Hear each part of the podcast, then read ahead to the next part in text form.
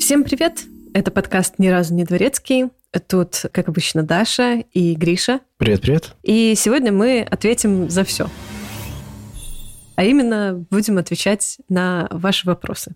Мы вот решили сделать такой бонусный выпуск с ответами на вопросы, чтобы чуть-чуть побольше с вами познакомиться. Тем более конец года, уже много было изменений разных, так сказать, подбить итоги. Ну да, да, и судя по комментариям, накопилось. Поэтому сразу заранее спасибо большое всем, кто прислал нам свои вопросы. Я была очень приятно удивлена, потому что вместе с вопросами вы присылали какие-то невероятно приятные штуки, просто какие-то добрые слова, пожелания, писали, что вам нравится подкаст, что мы крутые. Спасибо вам огромное, спасибо большое, это очень приятно. Спасибо, что вы есть, это вы крутые, мы вас очень любим. Ну и как обычно в самом начале, особенно вот в такой вот неформальный выпуск, мы, как всегда, выражаем огромную благодарность всем нашим патронам, всем людям, которые донатили и помогали нам с развитием все это время. Спасибо вам огромное, ребята. Вы, как всегда, the best. Ну, и я думаю, будем плавно переходить к вопросам. Ну, не плавно, вот прям так сразу, раз и все. Пользователь с ником Шизандра пишет нам. Привет. Привет, Шизандра. Лично мне было бы очень интересно узнать побольше про автора подкаста, особенно как белорусу-белоруса. Ну, что ж, авторов подкаста у нас теперь два, поэтому будем рассказывать вдвоем, по очереди. Меня зовут Даша, э, мне 30 лет. Уи. Я белорусская, родилась и выросла в Гомеле. Детство мое проходило в 90-е на таком своеобразно известном районе, как Сельмаш. Возможно, это многое объясняет теперь. Потом, как это принято у нас, у белорусов, я перебралась в Минск. Там я э, училась, жила, работала до 2020 года и даже умудрялась как-то строить планы на будущее. Ну и в 20-м случилась революция в Беларуси, которая пока что не увенчалась успехом. И после этого, как снова же принято у нас у белорусов, я уехала в Польшу. Собственно, тут я теперь и живу, работаю и строю планы максимум на месяц вперед. Ну и все это время как-то вот так существую. У меня обычный дом, обычная работа, и я тоже как-то не отличаюсь какой-то необычностью, как мне кажется. Гриша, ваша очередь. О моей жизни рассказать особо нечего. То есть у меня точно так же, как и у Даши, обычная работа. У меня семья есть, дом, которым я занимаюсь. О подкастах. Где-то в году 2010-2011 я примерно тогда влился в эту струю, когда подкасты еще не были популярны в России вообще, слово совсем, и слушателей было человека, не знаю, по пальцам пересчитать. Подкасты уже у нас начали зарождаться, там один-два, и я как-то попал к ним, к одним, к другим в качестве рисовальщика, обложек, чего-то еще. И с тех пор я кручусь в этой сфере. Работаю с несколькими подкастами, но так получилось, что когда с Дашей начали работать плотнее, то этот подкаст стал для меня самым главным. Все, теперь 80% моего внимания именно на этом подкасте. Теперь также это такое же детище мое отчасти, как и Дашина. Добро пожаловать на темную сторону. Миссия завершена. Мы перетащили его. Следующий вопрос. Алла пишет нам. Как вам удается быть такими пирожочками? Алла, спасибо большое. Это вы пирожочки, все-все. Я до сих пор в шоке. Столько приятностей нам пишете. Я не могу поверить, что это происходит со мной и с моим вот этим маленьким проектом. Поэтому я буду придерживаться версии, что это вы все пирожочки. Ну, и единственный пирожочек в подкасте, это, конечно же, Даша. Тут, э, понятное дело, Алла написала специально, чтобы меня не обижать, но на самом деле все мы знаем. Ах, оставьте. Следующий вопрос. Евгений пишет нам. Будут ли еще подкасты о серийных маньяках?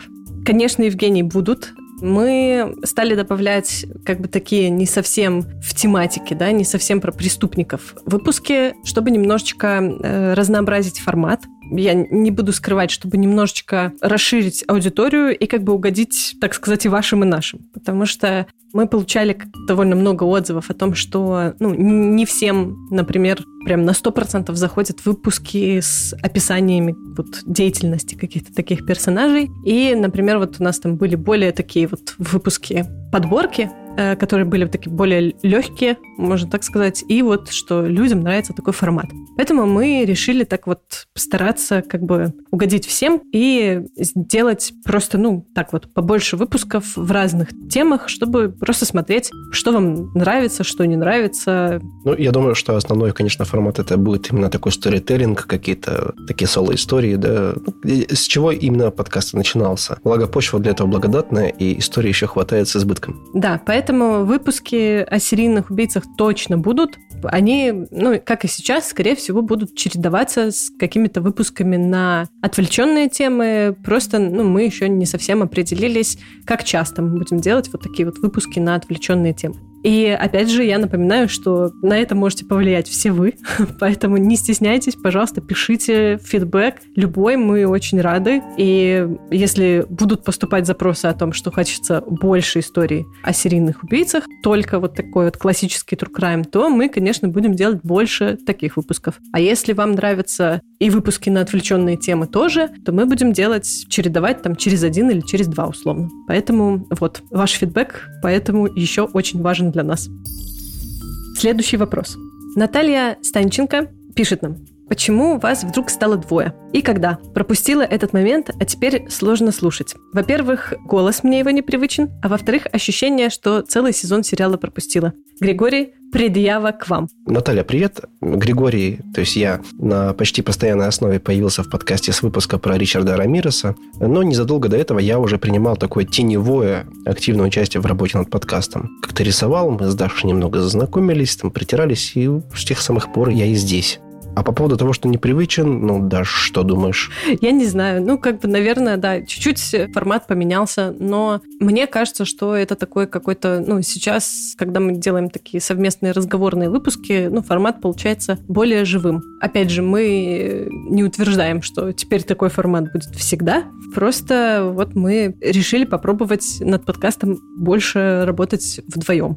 И Гриша-то слукавил. Он был еще как гостевой у нас персонаж выпуске про искусство, про различные сюжеты убийств в искусстве.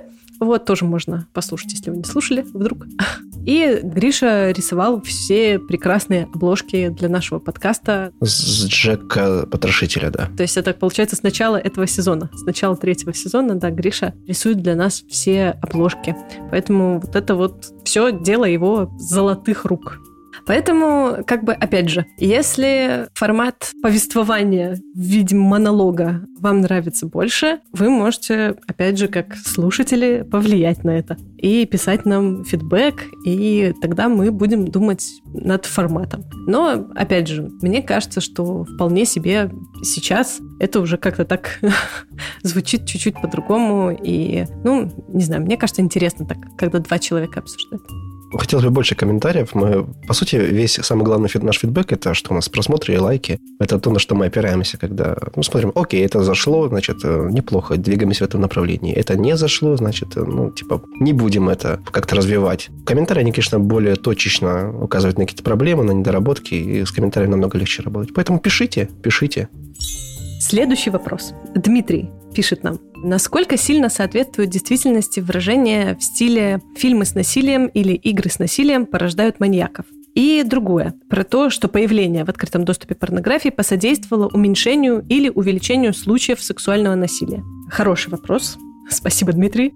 Я бы ответила так. Эти утверждения не соответствуют действительности от слова совсем. Есть ряд исследований, которые показывают, что наоборот, игры помогают справиться с агрессией, и игры помогают справиться с агрессией в разном возрасте, и в подростковом тоже. Вообще, различные исследователи делали такие ну, разные выводы на тему видеоигр. Например, вот были исследования, которые там подтверждали, что видеоигры со сценами насилия провоцируют агрессивное поведение, что игры усугубляют агрессию у враждебно настроенных подростков, и что подростки, которые хуже учатся, больше склонны проводить время в видеоиграх.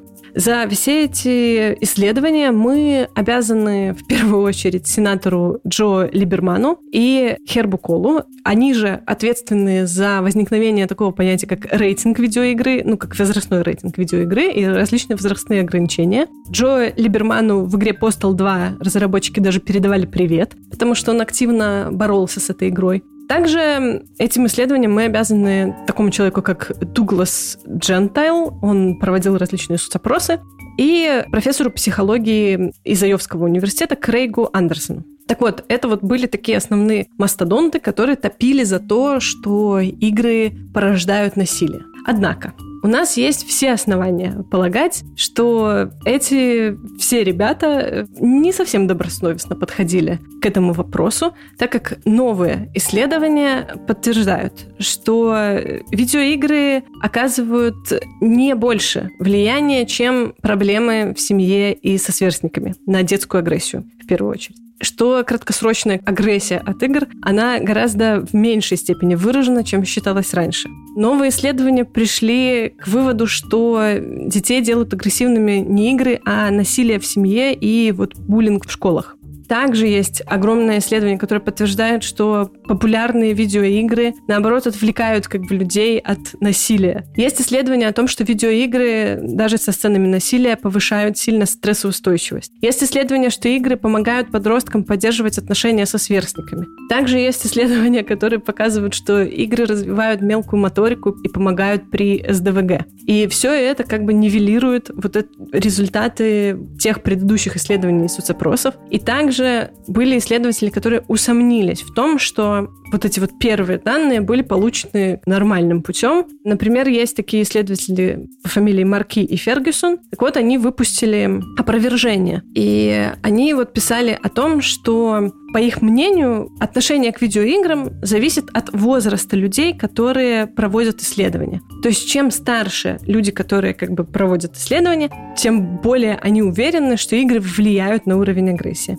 И также вот Марки и Фергюсон утверждали, что вот, например, политики и вообще вот люди, которые говорят о вреде видеоигр, они как бы об этом говорят, чтобы поднять себе политический рейтинг, например. Если это касается Америки, то, например, чтобы отвлечь граждан от вопроса по контролю там, за оборотом оружия. Ну и также, если вам интересен вот конкретно этот вопрос, всегда можно послушать э, Екатерину Шульман. Она прекрасно рассказывает про то, почему игры вообще эта вещь крайне полезная.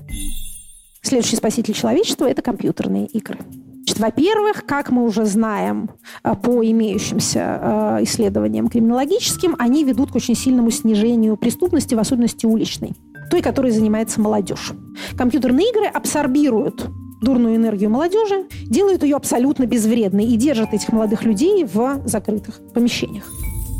Я как гуманитарий отвечу чуть э, проще не так подготовлена, как ты, опираясь на какой-то личный опыт. Можно было бы ответить кратко на этот вопрос. А, всем же известно, что Чикатило играл в Genshin Impact. И вот куда его это привело. Это, если серьезно, то в своем геймерском детстве и отрочестве я хорошо помню, как застал в СМИ массовую истерию мамок по поводу жестокости видеоигр и аниме. Конечно, меня тогда бомбило. Я школьник, который любил игры. А ведь я был довольно домашним мальчиком, не хулиганом каким-то, который предпочитал сидеть дома и задротить в Вову с друзьями, нежели лазить там по электричкам и кидаться камнями в бомжей. Этим, кстати, занимались мои ровесники, которых особо не интересовали игры, что интересно. Мне видится это так. Э, утверждение, что игры с насилием порождают маньяков, оно верно только на какую-то долю, однако не истина. Как показывает история, все эти истории, которые мы уже озвучивали в других выпусках, спусковым крючком для предрасположенного к этому человека может послужить все, что угодно. Конечно же, и от видеоигр до пересоленного борща. Это утверждение следствие тотального невежества, которое принять легче, чем взять вину на себя, на неумение воспитать ребенка, это, бухающего батю и так далее. С порнографией мне видится аналогичная ситуация почти. Порнография, она подпитывает преступную склонность, это факт, но она не является ключевым фактором в ее формировании. Очевидно, что не каждый серийный маньяк таксидермист, например. На тему влияния вообще порнографии на повышение или понижение вообще уровня сексуально ориентированного насилия, вот так скажем, значит, на этот вопрос очень трудно ответить однозначно. Потому что исследования ведутся по этому вопросу до сих пор, и разные исследования, опять же, показывают диаметрально противоположные результаты. Поэтому тут очень важно смотреть, каким из них стоит доверять, каким из них не стоит доверять. Но, опять же, это какая-то такая очень сложная тема. То есть вот, например, есть ряд исследований из 80-х годов, которые практически однозначно все утверждают, что да, просмотр порнографии повышает агрессию у мужчин, правда, не обязательно по отношению к женщинам, а в принципе повышает уровень агрессии. Еще есть ряд исследований, которые проводились, внимание, среди жертв сексуального насилия и среди осужденных по статьям о сексуальном насилии. И там цифры тоже очень печальные, что вообще неудивительно. Но есть ряд более современных исследований, которые, например, опровергают результаты, полученные вот в такой вот выборке людей, утверждая, что исследуемые в принципе более склонны к агрессии, насилию и тому подобным.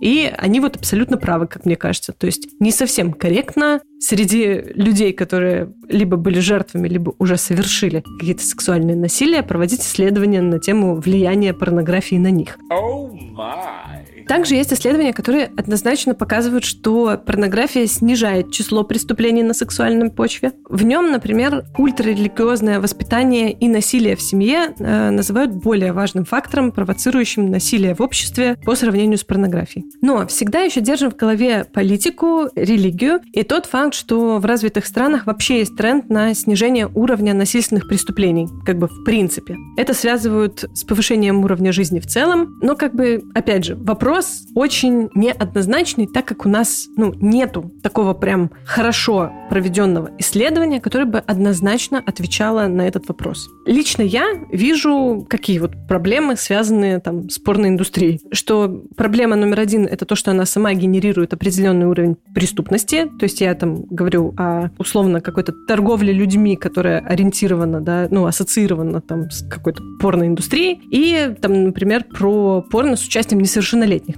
Ну и вторая проблема, очевидная, это влияние на сексуальное образование подростков. То есть, если нет какого-то нормального секс-образования, секс-просвещения, его подменяет собой порно, индустрия, и ничего хорошего из этого, как бы, ну, понятно, по каким причинам не получается, да? Но ответить однозначно на этот вопрос нельзя. То есть нету таких вот точных исследований, которые бы подтверждали в какую-то сторону этот тренд потому что, ну, есть очень много перемен. Но вопрос был очень интересный. Спасибо, Дмитрий, большое. Поэтому очень важно разговаривать с детьми и вообще.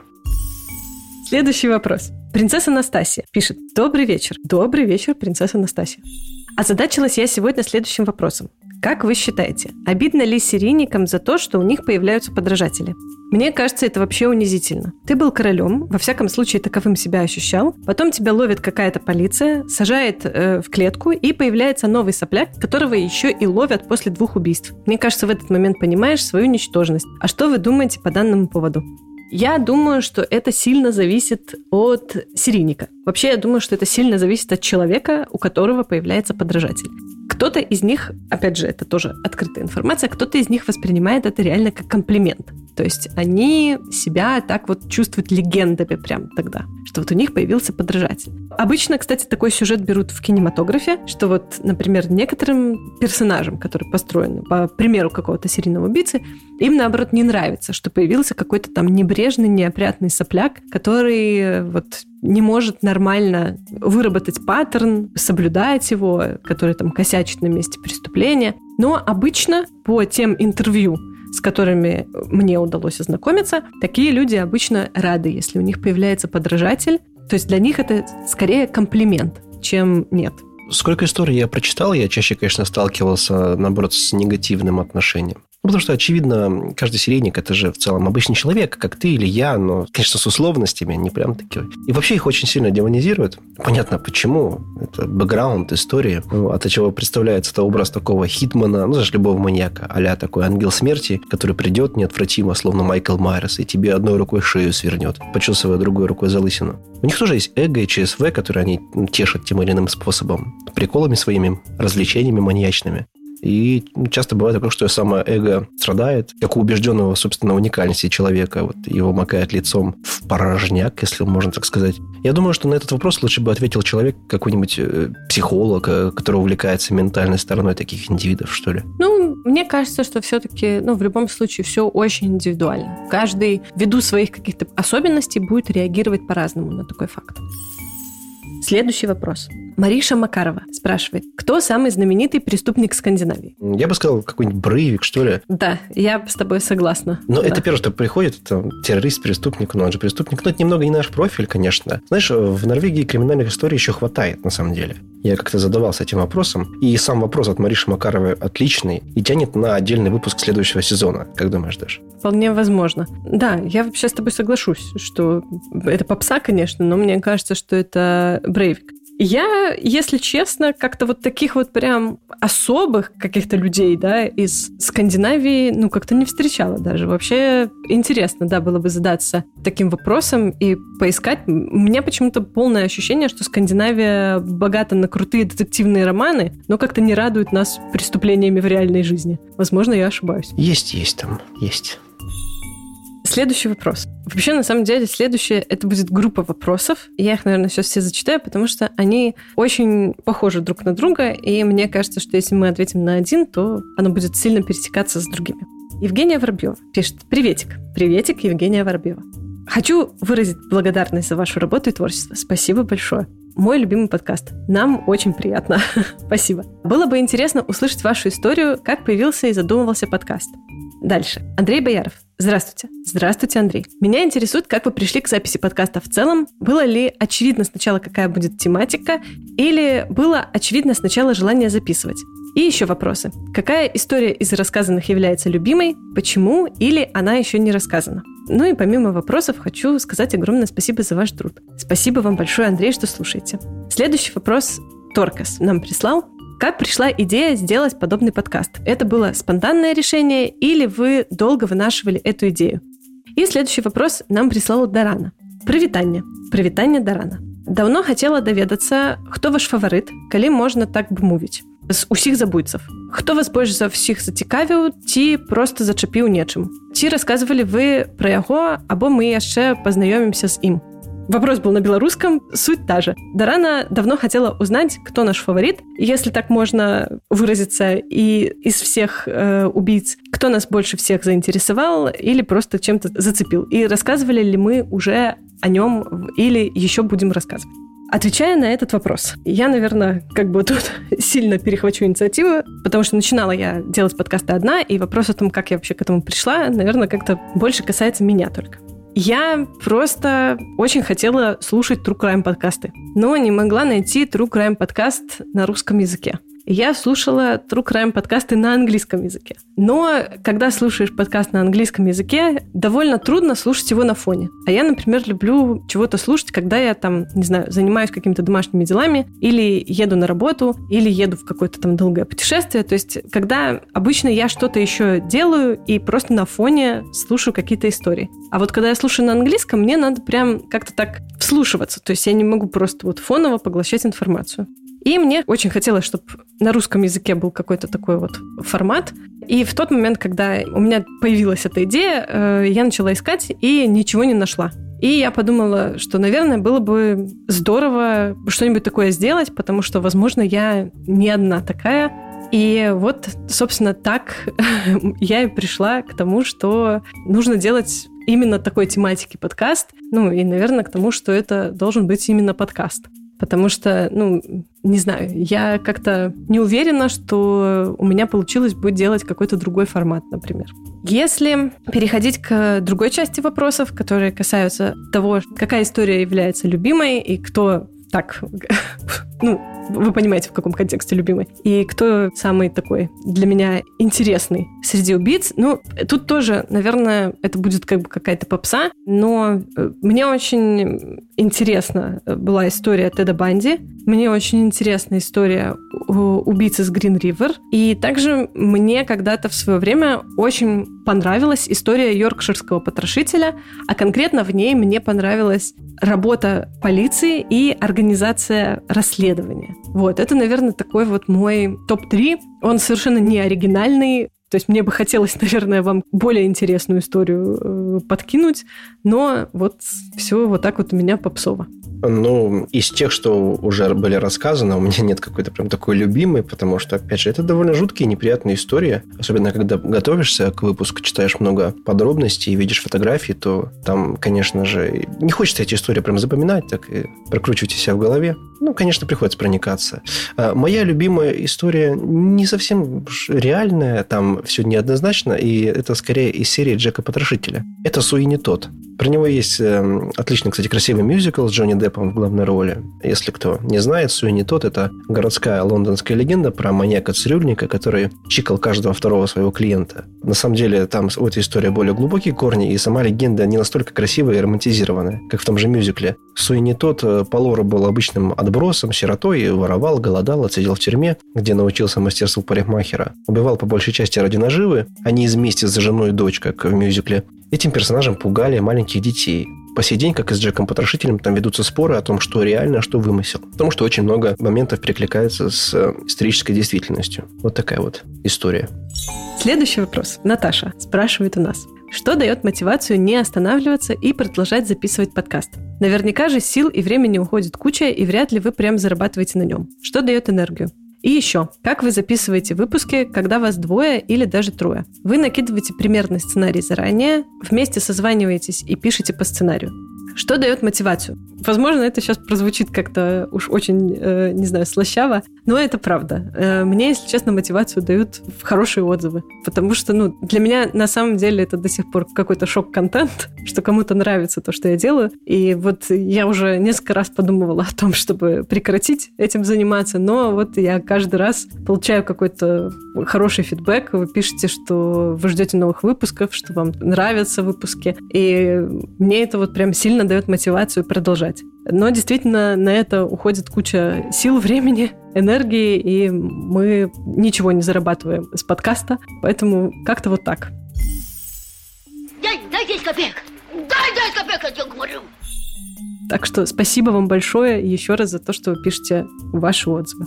Ну и как мы записываем выпуски, когда нас двое? Мы с Гришей обычно накидываем такой примерный сценарий с основными фактами. У нас есть план, по которому мы идем. Какие-то вещи, которые, ну, надо прям точно проговорить по тексту. То есть какие-то прям факты, которые точно должны быть сказаны. Они у нас вот прям записаны. Ну и когда мы записываем вдвоем выпуск, мы вот созваниваемся, включаем запись и начинаем идти по плану и иногда добавляем там своими комментариями, размышлениями просто диалогами.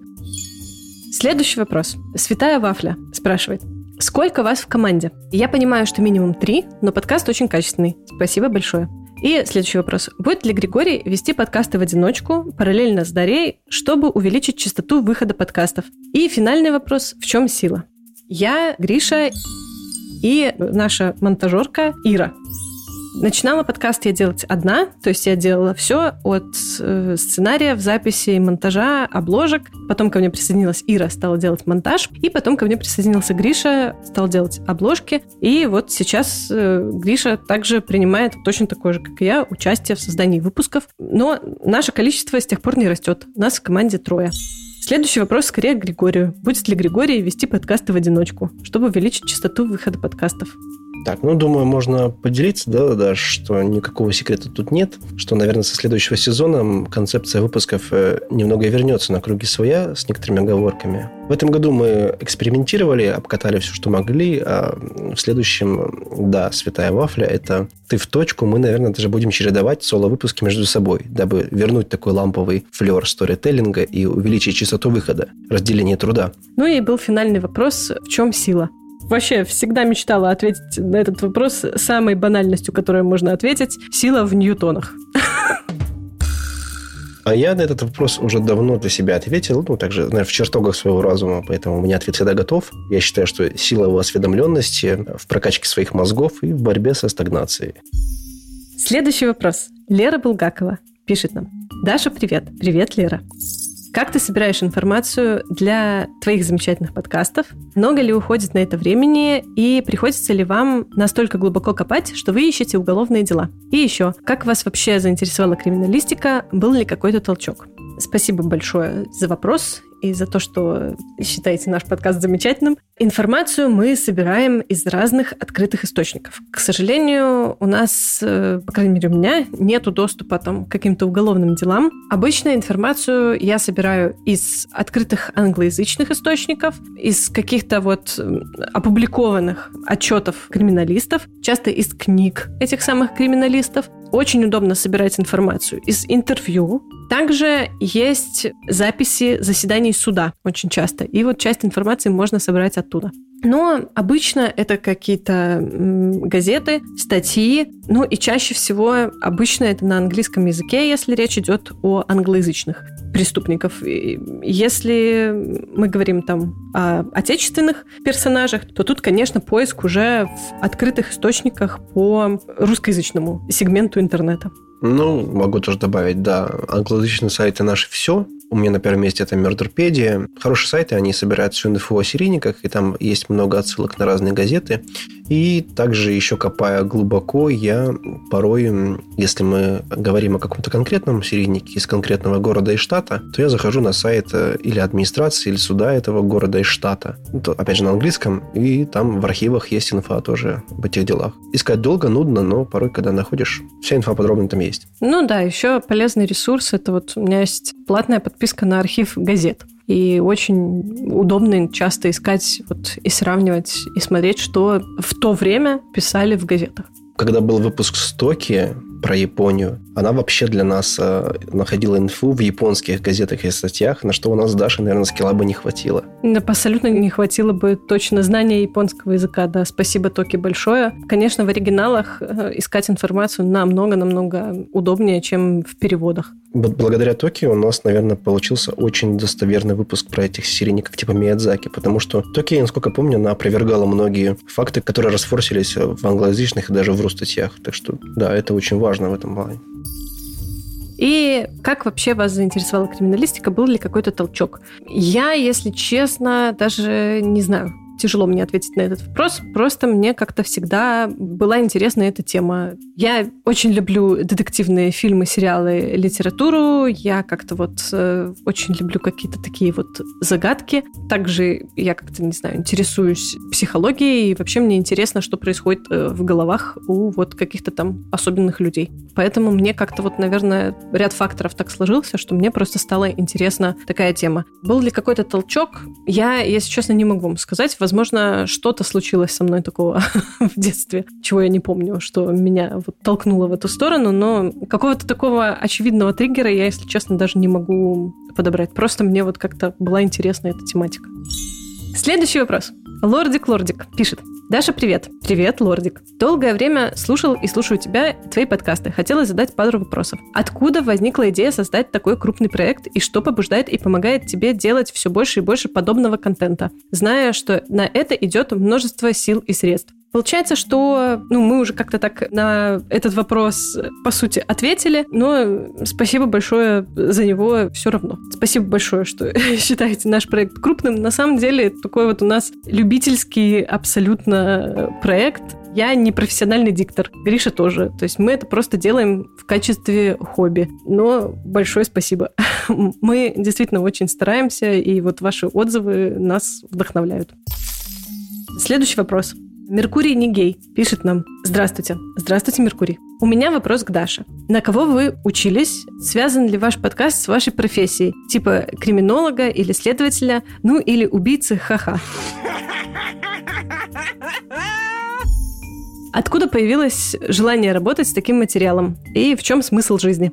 Я по образованию инженер-программист. Мой подкаст и это мое хобби никак не связано вообще с моей профессиональной деятельностью, к сожалению. Честно признаюсь, когда я была маленькая, мне очень хотелось стать, ну, кем-то вроде следователя, да. Но я понимаю, что я не самый стойкий человек, я вряд ли бы смогла выносить как-то близко к себе какое-то вот такое насилие. То есть я не смогла бы с ним сталкиваться в повседневной жизни. И опять же, в русскоязычном сегменте мира эта работа не так романтично выглядит, как в сериале CSI «Место преступления», поэтому эту идею мне пришлось оставить. Но вот как хобби оно осталось. В чем смысл жизни, я, если честно, не знаю. Наверное, в том, чтобы быть хорошим человеком и чтобы никому не причинять вреда и вообще жить хорошим, добрым человечком. Прекрасный ответ. Ну и последний вопрос у нас Юла Керн спрашивает. А мне интересно, сколько стоит один выпуск? Сколько ты зарабатываешь? Один выпуск стоит неопределенное количество моих и Гришиных человека часов. Это мы берем за бесплатно. ну, в смысле, это получается как бесплатно, потому что это наш проект.